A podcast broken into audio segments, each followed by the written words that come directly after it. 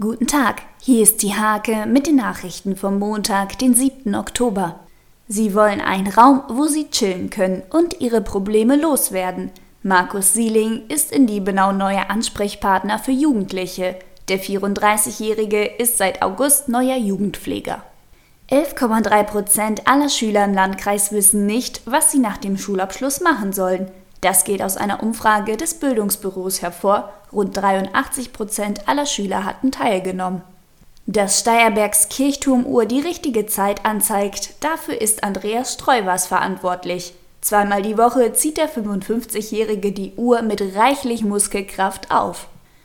Die Landesliga-Handballerinnen der HSG Nienburg haben am Wochenende haushoch gegen Aufsteiger SG Südkreis Klenze gewonnen.